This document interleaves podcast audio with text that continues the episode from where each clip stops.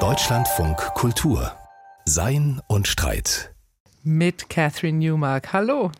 Und wo immer Sie uns hören, ob am Radio in der Audiothek, kann es sein, dass es Ihnen so geht wie mir und Sie eigentlich gar nicht so ganz genau zu sagen wüssten, wie die Technik funktioniert, die da im Spiel ist, und trotzdem froh sind, sie zu benutzen? Sie ist ja so bequem und lässt uns das nicht ganz schön alt aussehen in gewisser Weise, dass wir mit Geräten hantieren, die mehr können als wir und die wir nicht verstehen? Das sind Fragen, die sich ein Philosoph des 20. Jahrhunderts ganz besonders gestellt hat, obwohl er noch kein Smartphone in der Tasche hatte. Ich rede von Günther Anders. Vor gut 30 Jahren ist er verstorben, der deutsch-jüdische Philosoph, und an ihn wollen wir heute erinnern und an seine großen Themen, die noch immer leider ziemlich brennend aktuell sind. Medientechnik und die Atombombe. Und in all dem die Frage, was aus dem Menschen wird, ob es ihn überhaupt braucht. Über diese Fragen und die Bedeutung von Günther Anders darf ich jetzt reden mit dem Philosophen Christian Dries. Er ist unter anderem stellvertretender Vorsitzer der Günther Anders Gesellschaft, die er 2012 mitgegründet hat. Und die neueste von seinen vielen Publikationen zu Günther Anders erscheint in wenigen Wochen unter dem schönen Titel Exerzitien für die Endzeit beim Europa Verlag. Hallo Herr Dries, schön, dass Sie sich die Zeit nehmen. Ja, vielen Dank für die Einladung. Herr Dries, Günther Anders wurde 1902 als Günther Stern in Breslau geboren, wuchs später in Hamburg auf. 1933 musste er vor den Nazis fliehen, zuerst nach Paris, später in die USA. 1950 kehrte er zurück nach Europa und ließ sich in Wien nieder. Er war verbunden mit vielen der ikonischen Denker des 20. Jahrhunderts. Er war ein enger Freund von Hans Jonas, ein enger Feind von Theodor W. Adorno, ein Cousin von Walter Benjamin und der erste Ehemann von Hannah Arendt. Er gehört also zu einer äußerst einflussreichen Generation, ist aber in dieser vielleicht doch auch der am wenigsten bekannte. Interviews über ihn fangen ja oft mit der Feststellung an, er sei der große Unbekannte dieser Generation. Und sogar auch Interviews mit ihm selbst. 1986 etwa beginnt ein Gespräch, Gero von Böhm hat das damals geführt, genau mit dieser Frage. Hier ist Günther Anders Antwort. Ja, ich bin schwer klassifizierbar. Auf der einen Seite habe ich natürlich als Philosophierender begonnen, habe aber gesehen, dass man mit der Sprache der akademischen Philosophie nicht nur an die wesentlichen und drängenden Fragen von heute äh, nicht herankommt, sondern auch an die Menschen nicht herankommt. Wenn ich relativ unbekannt bin, so vielleicht, weil ich weder hierher noch dahin gehöre. Die große Menge der Journalisten kennt mich nicht und dasselbe gilt vielleicht auch von vielen Dozenten der Philosophie, die, da ich nicht über die Philosophie philosophiere, sondern über die Welt, mich nicht recht einordnen können. Christian Dries, würden Sie dieser Selbstbeschreibung von Günther Anders zustimmen? Ja, das schon. Er war schwer klassifizierbar, vor allem disziplinär, also mit Blick auf die Universität. Er hat selber mal gesagt, ob man das, was er so geschrieben hat, als Philosophie, Soziologie oder Psychologie bezeichnen würde, das sei ihm wurscht. Das macht es aber eben auch schwer, in so einer ja, disziplinär geordneten Organisation wie der Universität so jemanden dann äh, seinen Platz zuzuweisen. Außerdem hat er selbst nach seiner Rückkehr nach Europa 1950 Abstand gehalten, auch sehr explizit und bewusst zur äh, Universität. Und er hatte anders als die von Ihnen ja auch schon erwähnten Adorno, Arendt oder Jonas keine Professur inne, obwohl es durchaus äh, Angebote gegeben hat und auch Interesse seinerseits. Aber diese mehr vom großen Unbekannten, das ist doch so ein bisschen ein Mythos.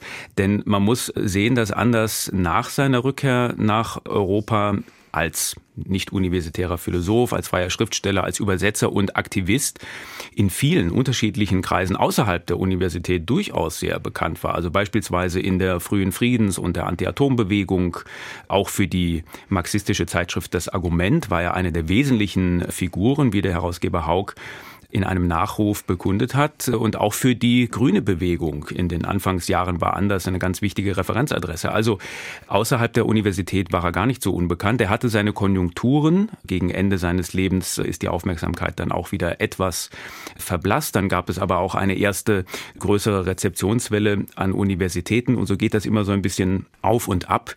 Zuletzt war er dann bei Fukushima wieder im Gespräch oder auch mhm. jetzt natürlich ganz aktuell durch den Angriffskrieg Russlands auf die Ukraine und die Drohung mit der Atombombe. Das ist so ein bisschen differenzierter zu betrachten.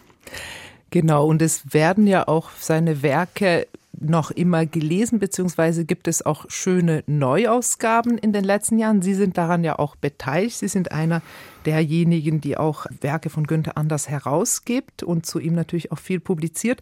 Was hat Sie denn zu Anders geführt? Was war sozusagen das Ursprungsmoment, was Sie an dieser Philosophie und an diesem Philosophen fasziniert hat? Hm. Ja, da gab es sicher einiges, was mich gereizt hat.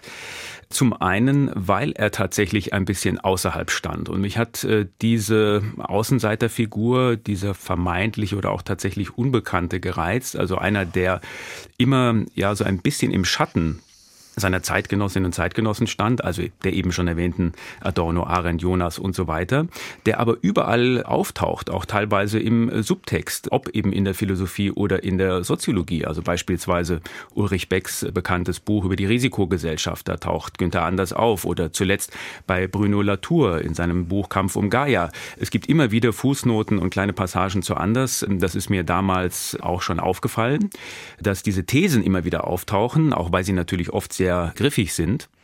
Aber diese Figur wurde eben an den Universitäten überhaupt nicht behandelt. Jedenfalls nicht in Freiburg, wo ich angefangen habe zu studieren. In Wien habe ich ihn dann etwas mehr kennengelernt. Da war er auch etwas bekannter damals schon.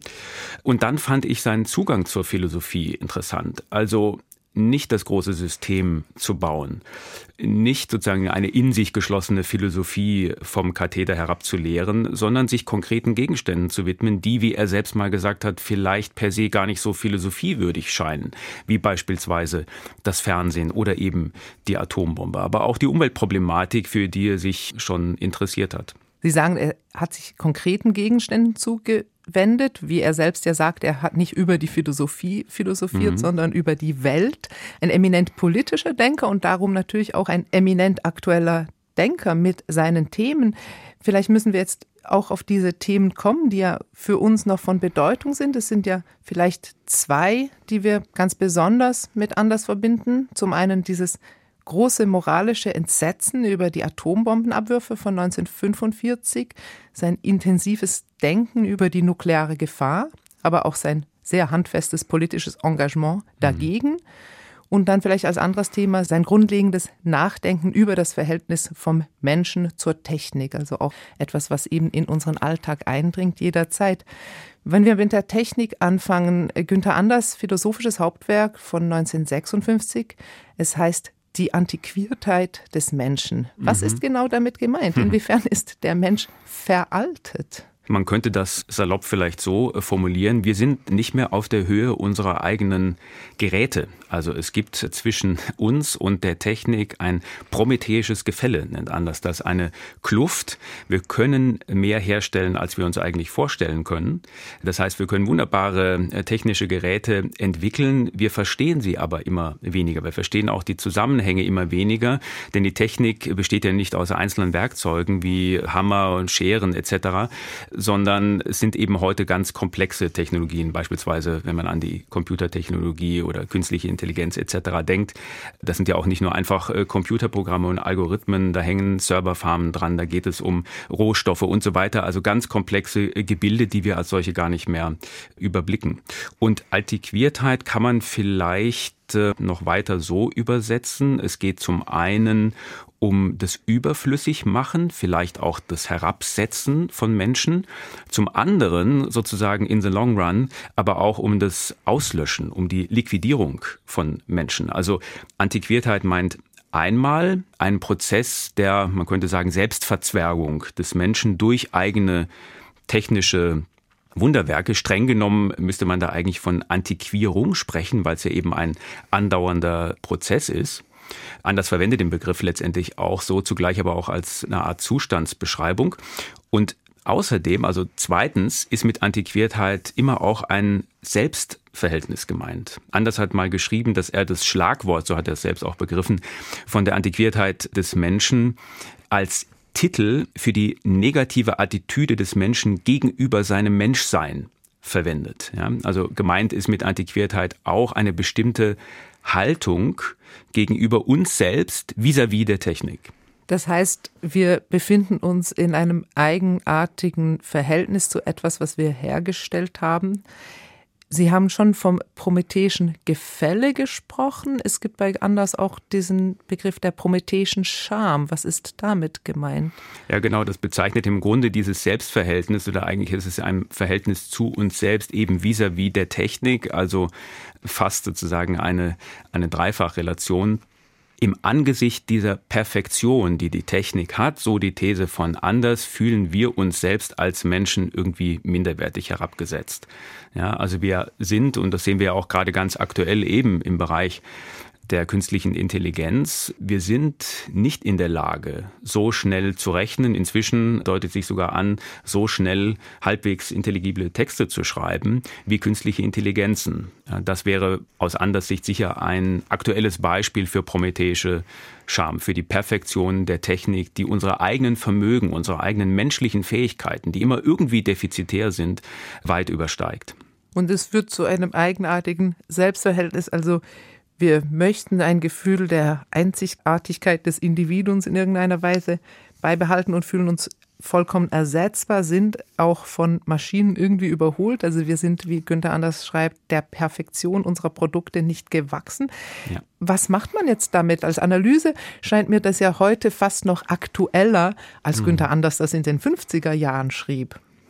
Ja, das ist richtig. Ja, was macht man damit? Nicht? Das äh, Interessante ist bei ihm ja eigentlich, dass er in seinem Frühwerk, was wir noch nicht so lange kennen, weil es eben erst äh, seit 2017 verfügbar ist, eine Anthropologie entwirft, die den Menschen als radikal weltoffen vorstellt, aber eben auch als ein Stück weit fremd der Welt gegenüber, so dass er darauf angewiesen ist, sich mit Technik in der Welt einzurichten. Mhm. Und das ist natürlich auch, also zumindest aus der Sicht der damaligen philosophischen Anthropologie, eine Differentia Specifica, ein großer Unterschied gegenüber der Tierwelt, dass Menschen sowas können, dass Menschen eben auch zur Abstraktion fähig sind, dass sie sich zukünftige Welten vorstellen können, dass sie sowas wie Fortschritt in Angriff nehmen können.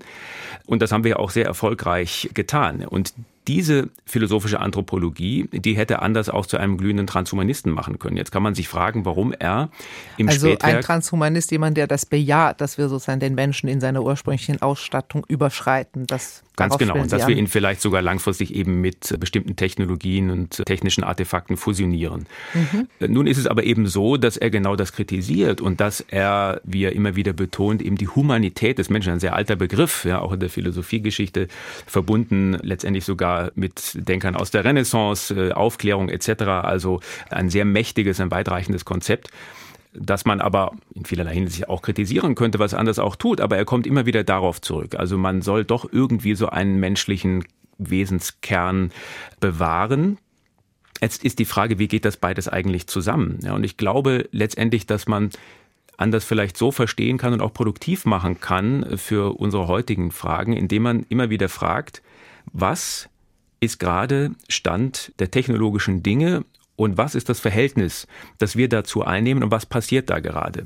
Und dazu hilft mit anders, das ist auch ein Begriff, den er geprägt hat, sowas wie moralische Fantasie oder prognostische Hermeneutik. Ja, wir müssen uns also vorstellen, wohin könnte die Entwicklung gehen. Also wenn wir beispielsweise an solche Large Language Models wie ChatGPT-3 denken, der jetzt gerade heiß diskutiert wird, ja, also diese, diese Chatbot, Software, die quasi Texte schreiben kann, die teilweise tatsächlich von Menschen zu stammen scheinen. Ganz genau. Nicht? Wenn man sich sowas anguckt, dann könnte man sich ja fragen, was wäre jetzt eine langfristige Entwicklung, die hier folgen könnte, also beispielsweise auch noch eine viel engere Verschmelzung, ein Eindringen solcher Technologien, regelrecht ja in den menschlichen Leib, ja, also ein Verschmelzen von Mensch und Technik, so wie das eben auch in vielen solchen ja technosolutionistischen Utopien oder transhumanistischen Utopien auch äh, durchaus gedacht wird.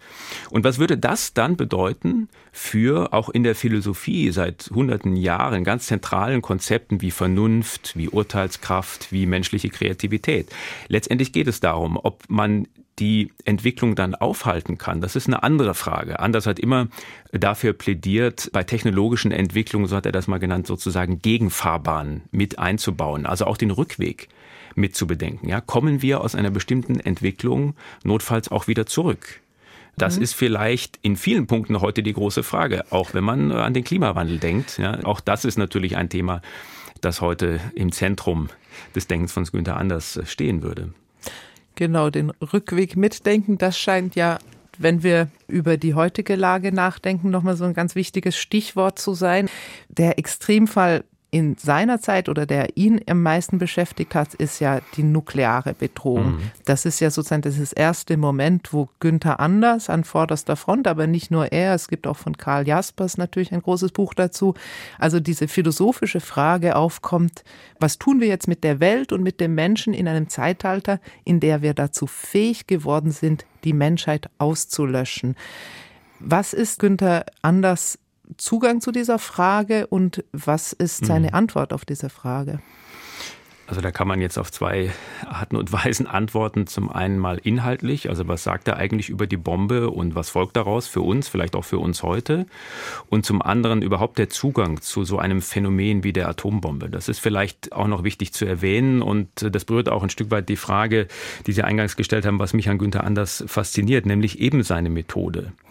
Da steht nämlich am Anfang eine zentrale Beobachtung, eine Ausgangsthese, dass nämlich moderne Phänomene wie eben beispielsweise die Atombombe sich nicht mehr im klassischen Sinn der Phänomenologie zeigen. Ja, sie untertreiben, wie Anders sagt, gewissermaßen, was sie eigentlich sind oder tun oder was ihre Folgen sind. Und deshalb muss man in der Darstellung sozusagen ausgleichend übertreiben. Günther Anders nennt das Übertreibung in Richtung Wahrheit. Und die Atombombe ist so ein Beispiel für so ein Phänomen. Jetzt inhaltlich äh, gesprochen, also die Bombe macht uns so anders erstmals in der Geschichte zu Herren der Apokalypse. Also mhm. wir können uns, Sie haben es ja auch schon gesagt, nun erstmals selbst und zwar als Menschheit vernichten. Wir sind aber zugleich total ohnmächtig. Wir sind ohnmächtige Titanen, wie Anders sagt, ja? weil die Bombe jetzt eben uns alle bedroht, also ihre Schöpfer äh, selbst bedroht. Und zwar, wie Anders sagt, unabhängig davon, ob mit ihr wirklich expressis verbis gedroht wird. Ja, mhm. also ob ein ja, politischer Herostrat oder ein Diktator wie Putin uns damit tatsächlich bedroht, weil die Bombe ist einfach durch ihre Existenz so anders oder schon sogar, eine permanente oder Drohung. sogar schon durch ihre technische Möglichkeit. Also selbst wenn wir alle Atombomben wieder vernichten würden, wäre die Option, eine zu bauen, noch immer in unserem Wissen da. Richtig, genau. Das mhm. ist der sogenannte Industrieplatonismus, von dem Ander spricht. Also die Idee, die Blaupause bleibt immer in der Welt. Wir können die Bombe sozusagen nicht mehr aus der Welt schaffen. Und darüber hinaus, und das ist auch ein ganz entscheidender Aspekt, auch im Blick äh, beispielsweise jetzt auf den Klimawandel, also auf aktuelle äh, Fragen abseits der Bombe, auf aktuelle apokalyptische äh, Szenarien abseits der Bombe. Darüber hinaus sagt einer, das begreifen wir eigentlich gar nicht. Das gehört auch zu diesem merkwürdigen, zu diesem, ja, nicht mehr greifen können dieser Phänomene. Wir merken gar nicht, wir spüren vor allem gar nicht, in welche Gefahr wir uns selbst gebracht haben. Wir sind äh, apokalypseblind, wie Anders sagt. Ja. Wir wissen das vielleicht irgendwie, heute wissen wir vielleicht sogar schon gerade im Punkto Klimawandel einiges, aber wir fühlen es nicht, wir begreifen es nicht, wir kommen nicht wirklich in Aktion, wir verändern nicht wirklich die Verhältnisse. Darüber hinaus muss man noch sagen, das sind zwei interessante Aspekte, verwandelt äh, die Bombe nach Anders auch das Wesen der Zeit. Seit 1945 leben wir nach Anders in einer sozusagen endlosen Endzeit oder auch im Zeitalter der Frist, wie er das auch nennt. Mhm. Eine Zeit, die nicht mehr enden kann, sondern die wir nur noch hinauszögern können. Also wir können die drohende Katastrophe nur noch hinauszögern. Das hängt nicht nur mit dem Industrieplatonismus zusammen, sondern vielleicht auch mit dem, was ich mal das Pandynatos-Prinzip der Moderne genannt habe, weil es als das alles ist möglich Prinzip etwas umständlich klänge, aber das ist sozusagen die Hintergrundidee, die Anders auch mit äh, Jonas und anderen teilte, dass nämlich das, was technisch machbar ist, irgendwann tatsächlich auch gemacht wird. Das ist beinahe so ein äh, Kulturgesetz der menschlichen Zivilisation. Wir leben im Zeitalter der Frist, wo man sozusagen dieses drohende Ende nur noch hinausschieben kann. Es gibt aber auch noch einen zweiten wichtigen Aspekt, nämlich die Veränderung oder die Verwandlung des Raumes durch die Bombe. Da gehören jetzt aber auch die Atomkraftwerke für anders dazu, weil beide eben Bombe und AKWs verwandeln die Erde nach anders in ein, das ist jetzt ein Zitat, ausfluchtloses Konzentrationslager. Will heißen, wir sind eingeschlossen durch diese Form von Technologie, Anders spricht auch vom Weltzustand Technik, ja, ähnlich wie jetzt in unserer gegenwärtigen Situation mit dem Klimawandel, beziehungsweise der Klimakatastrophe. Klimawandel ist ja eigentlich auch ein Euphemismus. Mhm. Ja, wir sind also eingeschlossen in einer, Bruno Latour würde sagen, kritischen Zone oder vielleicht in mehreren kritischen Zonen, die wir eigentlich nicht verlassen können. Ja, allen utopischen Vorstellungen eines Elon Musk etc. vielleicht auf den Mars irgendwann umzusiedeln zum Trotz. Ja, und diese Situation ist eben die eines, ja, kann man sagen, einer Art Weltlagers, aus dem es eigentlich kein Entkommen mehr gibt. Die Hauptfrage, die daraus folgt, was Sie jetzt erläutert haben, ist, können wir dann mit anders nur in einem tiefen Pessimismus verfallen und jetzt sozusagen hm. auf diese Endzeit, in der wir uns schon befinden, warten, bis es dann zu Ende geht, weil hm. wir offensichtlich als Menschen nicht fähig sind, Verantwortung hm. zu übernehmen für unsere Erfindungen und wenn sie auch Atombomben sind oder eben die Vernichtung des Planeten oder gibt es Hoffnung, gibt es einen Ausweg? Gute Frage. Das wird anders natürlich immer wieder vorgeworfen, so ein tiefschwarzer Pessimismus oder eine Hoffnungslosigkeit. Er selbst hat ja mal eben gegen das Prinzip Hoffnung von Ernst Bloch äh, seine Haltung als unter dem Prinzip Trotz stehend begriffen mhm. oder dargestellt. Also mit dem schönen Zitat, wenn ich verzweifelt bin, was geht's mich an? Ja? Tun wir so, als wären wir es nicht. Das ist aber nicht alles bei anders. Er hat also durchaus konkrete Vorschläge gemacht, was man tun könnte. Also er hat beispielsweise in den 60er Jahren von Produktstreik gesprochen. Also man soll keine Produkte kaufen, die in irgendeiner Weise ethisch problematisch sind. Man soll sie auch nicht herstellen. Er hat auch von einem Wissenschaftsstreik gesprochen. Also Wissenschaftlerinnen und Wissenschaftler sollten sich nicht beteiligen an bestimmter Art von Forschung. Die Rückfahrkarte oder die Gegenfahrbahn bei technologischen Entwicklungen hatte ich schon erwähnt. Er hat sich sehr kontroverse Gedanken gemacht über den Widerstand oder überhaupt die Möglichkeiten des Widerstands im Weltzustand Technik. Das hat ihm viel Kritik eingebracht, weil er selbst so weit gedacht hat, dass er in einem Interview 1986 mit der Zeitschrift Natur einmal sagte, man solle Atomlobbyisten und Atommanager mit dem Tode bedrohen, weil sie ja auch uns mit dem Tode bedrohen durch ihre AKWs. Also er hat da sozusagen einen Notstand gesehen. Das sind ja auch Fragen, die heute wieder diskutiert werden. Da kommt auch das Recht ins Spiel. Ja, das Bundesverfassungsgericht hat sich ja in Sachen Klimapolitik relativ klar geäußert. Also da gibt es schon Hebel, die man vielleicht in Bewegung setzen kann. Aber für mich ist das Entscheidende bei Anders eben genau dieser Punkt, dass wir im Grunde, dass es eben Anders Einsicht gar nicht fühlen, ja, nicht einmal mehr fühlen, dass wir nichts fühlen, dass wir eigentlich noch viel zu wenig betroffen sind. Und deswegen ist anders, wenn man so will, das soll jetzt nicht irgendwie paternalistisch klingen, aber so eine Art Urgroßvater auch von Greta Thunberg, wenn sie sagt, I want you to panic, dann ist das genau die Botschaft. Wir müssen erstmal begreifen, wie dramatisch die Lage wirklich ist um dann vielleicht auch wirklich ins Handeln zu kommen. Also nur darüber reden und nur auf Konferenzen herumsitzen, das bringt offensichtlich nichts. Nur Blumen in Gewehrläufe stecken bringt auch irgendwie nichts. Also nur politische Happenings veranstalten, sich auf die Straße kleben. Das führt wahrscheinlich auch nicht zum Ziel. Und anders ist jemand, der genau an diesen Fragen dran war, der da unbequem ist, der uns immer wieder auf diesen Punkt zurückwirft, die Lage erstmal so nüchtern, pessimistisch zu sehen, wie sie ist. Aber eben nicht, um dann den Kopf in den Sand zu stecken, sondern um vielleicht neue politische Energien auch zu mobilisieren. Also dieses permanente Mahnen und Warnen. Das gibt ja auch Anekdoten aus seinen späten Jahren, dass er sich quasi unentwegt dann bei jeder Gelegenheit über die Atombombe unterhalten wollte, auch wo es sozusagen um ganz andere Dinge ging an einem Abend.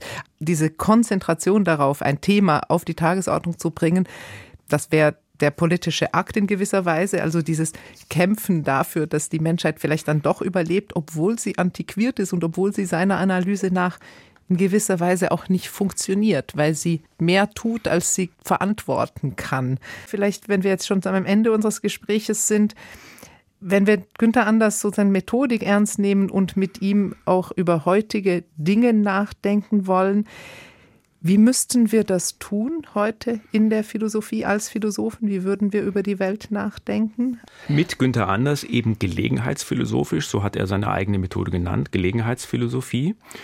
Und sein Methodenarsenal oder vielleicht anders angesetzt, ja, anders kommt ja wie eben diese ganze Generation, Arendt, äh, Adorno, Horkheimer, Jonas, äh, Löwit und so weiter, kommt ja aus der Weimarer Epoche. Sie alle haben in irgendeiner Weise Bezug äh, zu Heidegger, haben den als den großen Erneuerer der sozusagen vertrockneten Katheder und Universitätsphilosophie begriffen und waren selbst auf der Suche nach neuen Ausdrucksformen für das, was da gerade passiert. Das war eine äußerst turbulente, aber auch natürlich kulturell sehr anregende Zeit, in der diese Leute alle jung waren. Und Anders hat sein Methodenarsenal aus der bildenden Kunst vor allem und der Literatur der Zeit entnommen sozusagen oder daraus entwickelt. Er arbeitet in seinen Texten eben nicht so wie jetzt ein ganz klassischer Philosoph, der eine Abhandlung schreibt und am Ende kommt vielleicht ein äh, dickleibiges Buch von 500 Seiten heraus, das dann keiner versteht und auch keiner mehr liest, sondern er arbeitet in seinen Texten mit Dialogen. Ist natürlich auch ein, ein, sehr klassisches äh, Textgenre für Philosophen. Er nutzt aber Verfremdungseffekte, wie Bertolt Brecht auf dem Theater, Inversionstechniken, wie in der Fabel, ja, wo Menschen als Tiere auftreten. Alles, um sozusagen die Aufmerksamkeit seiner Leserinnen und Leser zu kriegen. Er überzeichnet, er setzt Schockeffekte ein, er baut sozusagen literarische Montagen, ähnlich wie der Montagekünstler John Hartfield, den er auch kannte und über den er geschrieben hat. Und er versucht, sich in seinen Texten den malenden Surrealisten anzunähern. Also wie er einmal geschrieben hat, die Fantastik der Wirklichkeit darzustellen. Ja, das ist ja eine weitere Ausgangsbeobachtung von Anders, dass die Realität heute total fantastisch und surreal geworden ist. Natürlich hauptsächlich aufgrund der Technik und der technologischen Möglichkeiten. Und ich finde diese methodischen Zugänge, man kann sich fragen, welche Inspirationsquellen gäbe es denn da heute, um das irgendwie weiterzuentwickeln. Aber diese Zugänge finde ich äußerst produktiv, sich also konkrete Phänomene, Gegenstände anzugucken, wirklich auch aktuell zu sein. Das wollte er.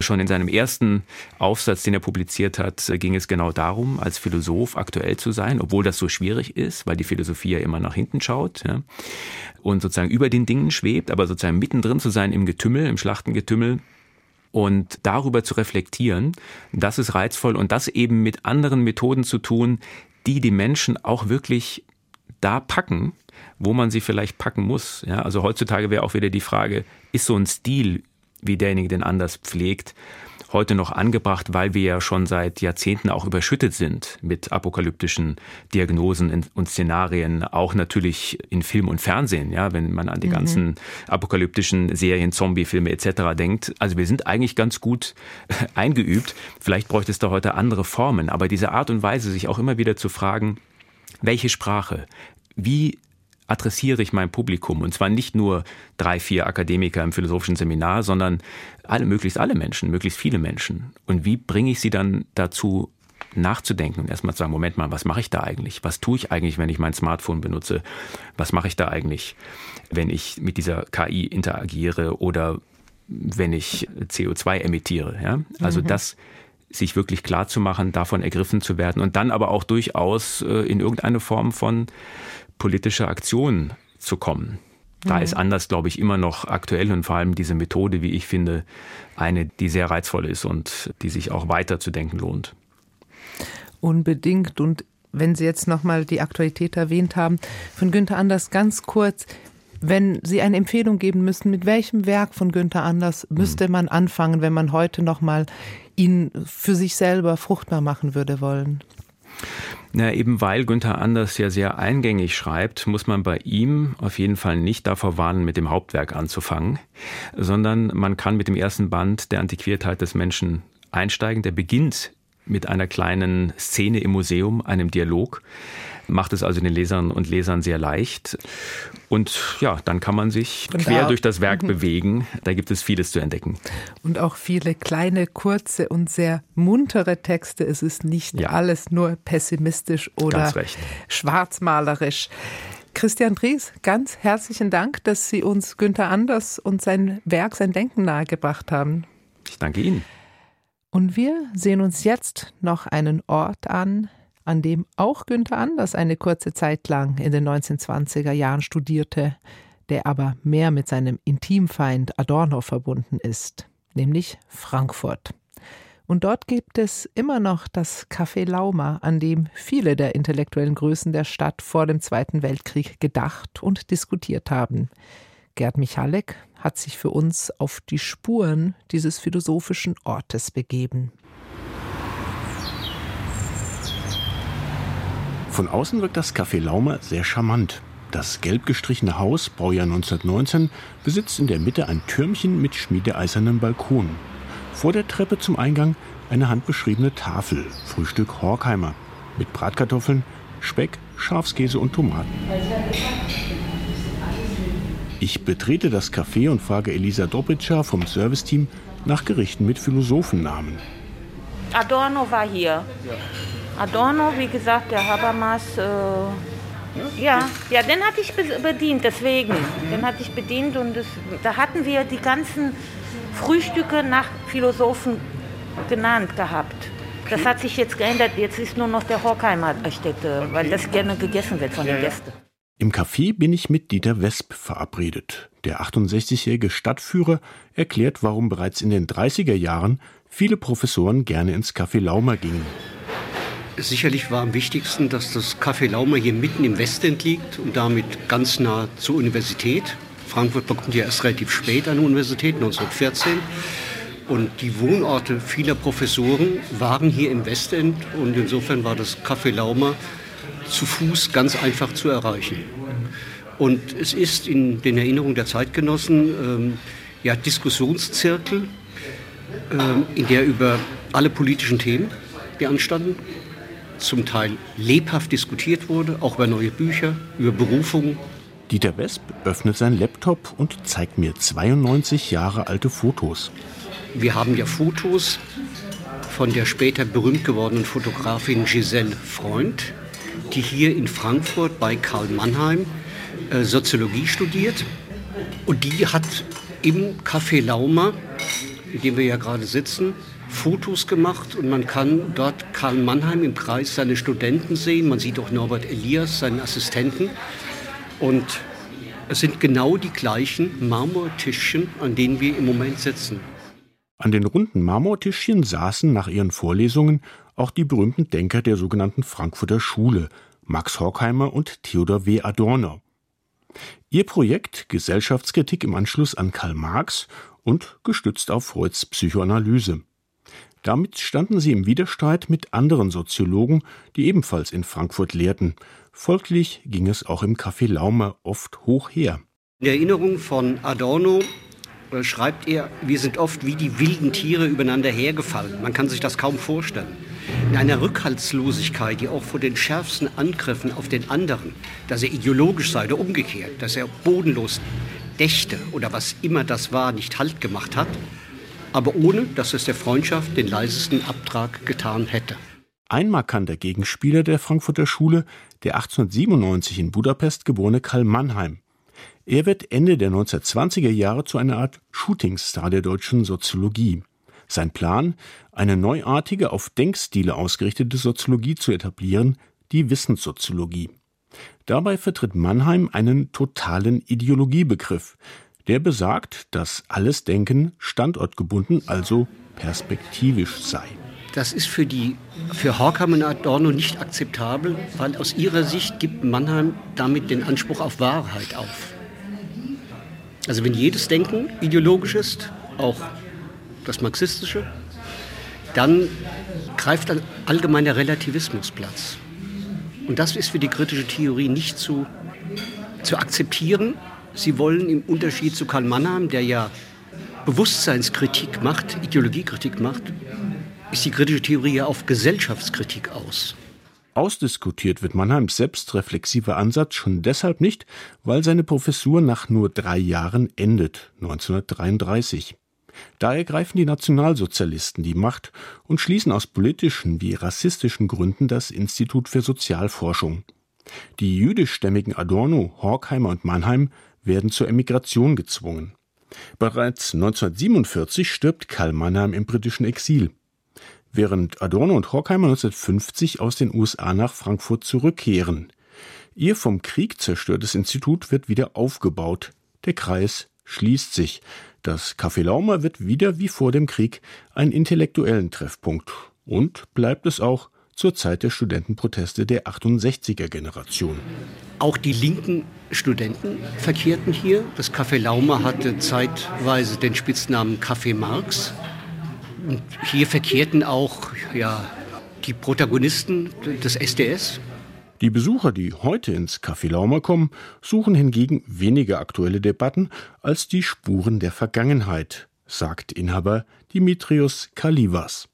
Die Historie, alles was hier schon äh, geschehen ist, die 60er Jahre, ja, das Café ist berühmt und alle reden von früher.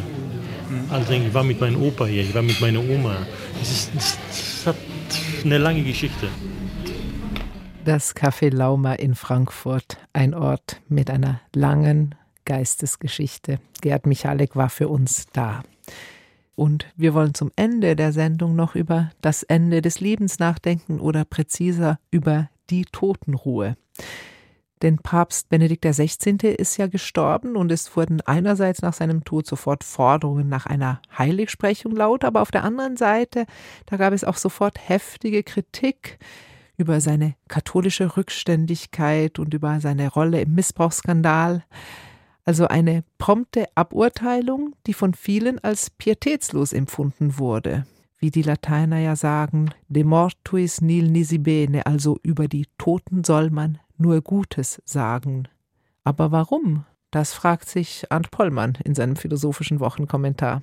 Ein Mensch stirbt, der Sarg ist kaum unter der Erde, schon geht es los. Sie war nun wirklich keine gute Mutter. Er war ein Trunkenbold, oder? Sein ganzes Geld hat er diesem billigen Flittchen vermacht. Als Zaungast bei einem solchen Leichenschmaus fragt man sich unweigerlich, hat das nicht noch Zeit? Man wirft jüngst Verstorbenen kein Dreck hinterher. Schließlich gibt es doch so etwas wie Totenruhe. Was genau ist so anstößig an dieser postmortalen Lästerei? Man könnte meinen, eigentlich nichts, denn die Toten selbst erleben diese Schmähungen ja gar nicht mehr. Und doch wirkt diese üble Nachrede seltsam unsportlich. Eine Leiche kann sich gegen derart verspätete Anschuldigungen nicht mehr zur Wehr setzen. Unfair ist das, weil die lästernde Person ihre Vorwürfe gar nicht mehr zu belegen braucht. So verfangen sie auch leichter. Liegt man erst einmal unter der Erde, ist keine Gegendarstellung mehr zu erwirken. Ein zweiter Grund, es ist feige. Wahrscheinlich hat sich die Anklägerin nicht getraut, die gescholtene Person zu Lebzeiten und damit rechtzeitig mit ihren Beschwerden zu konfrontieren. Vielleicht wollte sie ja das Erbe nicht gefährden. Diese Feigheit zeugt von schlechtem Stil. Aus dem gleichen Grund sollte man übrigens auch nicht hinter dem Rücken lebender Dritter tratschen, selbst wenn das Spaß macht. Und wenn Sie partout einem bereits toten Menschen noch etwas mitgeben wollen, so versuchen Sie es doch mal mit einer Seance. Auch das Strafgesetzbuch kennt neben der Verunglimpfung des Andenkens Verstorbener den Tatbestand Störung der Totenruhe. Primär geht es dabei um die Schändung von Leichen und Gräbern, aber es ist an der besagten Stelle auch von dem Verbot beschimpfenden Unfugs die Rede. Diese kurios wirkende Formel verrät eine gewisse Verlegenheit des Gesetzgebers, genauer in Worte zu fassen, was man sich albtraumhaft ausmalen kann. Partys auf Friedhöfen, Urinieren auf Grabsteine, Hakenkreuze, Nekrophilie. Doch auch jenseits derart krasser Friedhofsschändungen lässt sich daraus ein postmortaler Achtungsanspruch herauslesen, den man manchmal auch Totenwürde nennt. Die zugegeben irrational anmutende, aber dennoch beunruhigende Intuition lautet, was, wenn die tote Person am Ende doch noch etwas von diesen Verunglimpfungen mitbekommt und sich deshalb nun unruhig im Grabe herumdreht? Mit Blick auf Fälle wie den in dieser Woche beerdigten Ex-Papst ergibt sich nun allerdings ein Paradox. Einerseits sollen wir Pietät gegenüber den Toten walten lassen. Ja, manchmal erscheint es regelrecht angebracht, erst einmal Gras über die Sache oder genauer über das Grab wachsen zu lassen. Andererseits beginnt eine wahrhaft befreiende Vergangenheitsbewältigung oft erst mit dem Brechen eines Schweigens.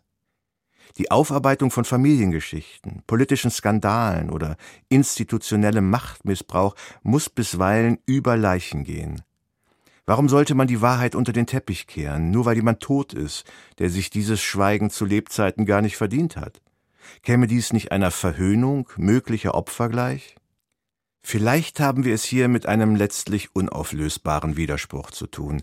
In jedem Fall aber wäre ein beidseitiger Denkfehler zu vermeiden, der auf dem Irrglauben beruht, dass Tote anders als Lebende zu behandeln sind, sei es zurückhaltender, schonender oder aber scham- und schonungsloser. Was gesagt werden muss, muss gesagt werden. Aber diese Kritik darf auch nach dem irdischen Exitus nicht die Grenze der Demütigung, Herabwürdigung oder gar Entmenschlichung überschreiten. Man muss sich einfach nur vorstellen, die Person bekäme es noch mit. Vermutlich ist es das, wozu uns jene Würde der Toten verpflichtet, die zugleich auch die Würde der Lebenden ist. Arndt Pollmann über Totenruhe und Würde.